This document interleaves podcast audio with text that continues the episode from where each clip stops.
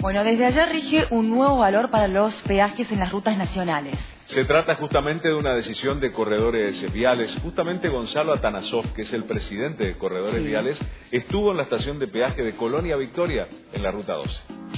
Desde que asumimos el gobierno de Alberto Fernández eh, y desde el Ministerio de Obras Públicas tenemos este, mucha conciencia de lo que está pasando en la Argentina y del contexto que hoy tienen los argentinos.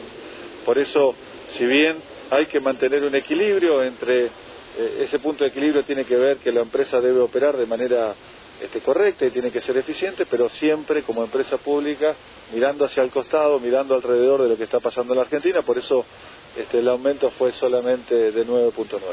Y estaremos inaugurando, eh, poniendo, reinaugurando de alguna manera la balanza para el control de cargas que necesita la Ruta 12.